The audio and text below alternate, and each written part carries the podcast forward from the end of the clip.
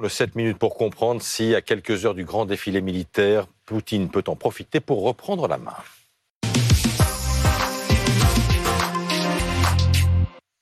Avec nous pour en parler, Paul Gogo, vous êtes euh, journaliste, correspondant à Moscou et co-réalisateur du grand format que vous avez peut-être vu euh, hier soir sur euh, BFM TV consacré à Vladimir Poutine. Merci d'être avec nous. Vous êtes revenu de, Moscou depuis dix jours maintenant, Paul. le général Jérôme Pellistrandi nous accompagne également, consultant défense de BFM TV. Et puis nous rejoindrons dans un instant Benoît Ballet, l'envoyé spécial de BFM TV en Ukraine. On est maintenant à 40 minutes du discours de, de Vladimir Poutine depuis Moscou, en ce jour de la victoire que la Russie veut célébrer, puisque en fait, le 8 mai en Russie, c'est le 9 mai. Euh, parade euh, dans les rues de Moscou, sur euh, la place rouge, vous voyez les, les dernières répétitions, les derniers préparatifs tôt ce matin du côté de, de Moscou. on le disait, des parades ont été annulées. Certains mmh. parlent d'un 9 mai au, rabais, mmh. faute de munitions, et dans un souci aussi, Jérôme Pellistrandi, de, de sécurité. Quelle peut être l'ambiance ce matin à Moscou, au matin de, de cette célébration? Une ambiance de très grande euh, fébrilité. Fébrilité, bien sûr, au, niveau politique, parce que rien n'a marché comme prévu. Hein. Euh, l'opération spéciale militaire qui devait durer trois semaines, bah, ça va faire bientôt 15 mois, des pertes importantes.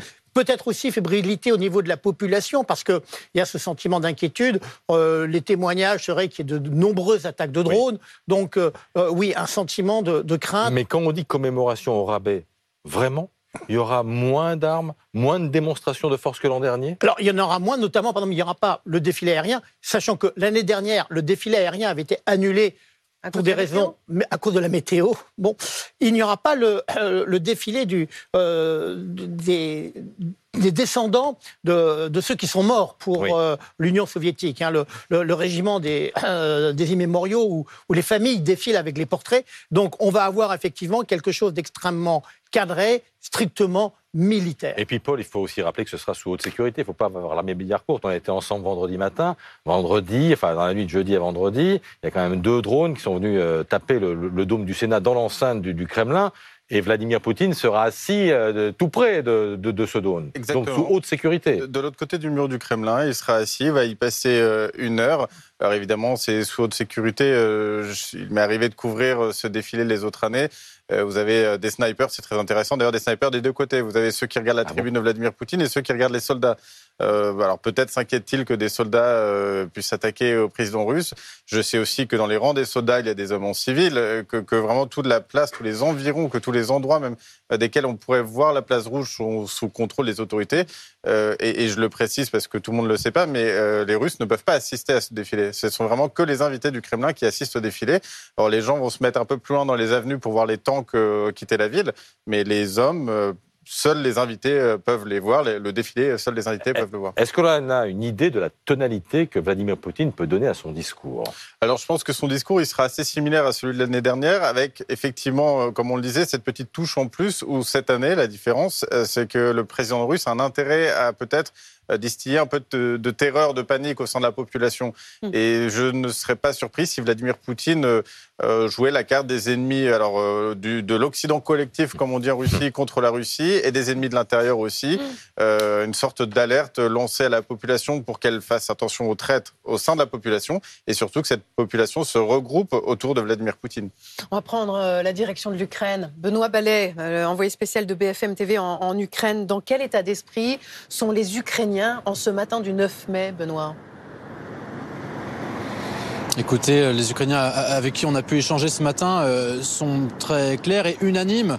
Euh, ils évoquent une victoire prochaine, hein, comme l'a dit leur président Volodymyr Zelensky. La contre-offensive devrait arriver dans les, dans les prochaines semaines pour eux, avec donc à la clé un succès, une victoire, repousser les Russes jusqu'à leurs frontières, jusqu'aux frontières de, de la Russie. Et c'est un sentiment que, que l'on observe ici, à, Zaporizhia, qui est quand même une, très grande ville, hein, est euh, toujours en territoire euh, libre, mais c'est un sentiment qu'on voit euh, aussi dans les, dans les villages qui sont sur la ligne de front, dans des, chez des familles qui, qui habitent à, quelques centaines de mètres de la ligne de front et des positions russes, qui, elles aussi, et peut-être plus qu'ailleurs, attendent une, une, libération, attendent que ce front, que cette ligne de front soit repoussée de plus en plus loin jusqu'aux frontières. Vraiment, dans ce qu'on sent ici avec Théo Touché, c'est une, une réelle confiance presque aveugle hein, en leur président, en les décisions qui seront prises, en leurs généraux et puis évidemment en leurs soldats.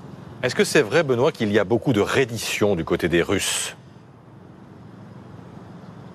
Écoutez, c'est ce que nous dit l'armée ukrainienne. Évidemment, il faut, il faut se méfier parce que cela peut être interprété euh, à des fins de, de propagande. Mais euh, vous savez, il y a eu un, numéro vert, une hotline qui avait été mise en place en septembre dernier par les autorités ukrainiennes pour que les Russes puissent se rendre. Euh, et selon l'un des porte-parole de, ce projet que nous avons rencontré, eh bien, le nombre d'appels sur ce, cette hotline serait de plus en plus important, avec notamment un pic d'appels a raconté cet homme lorsque, vous l'avez évoqué juste avant, lorsque les drones, euh, euh, donc supposés euh, ukrainiens, c'est ce que a déclaré Moscou, se sont ont explosé au-delà du, du, Kremlin. Donc voilà, selon l'Ukraine, oui, effectivement, de plus en plus de soldats russes craignent l'arrivée imminente de cette contre-offensive et souhaitent se rendre, mais encore une fois, des affirmations à prendre avec des pincettes. Général Pellistrandi, la guerre, ce sont des morts, des conquêtes et des armes.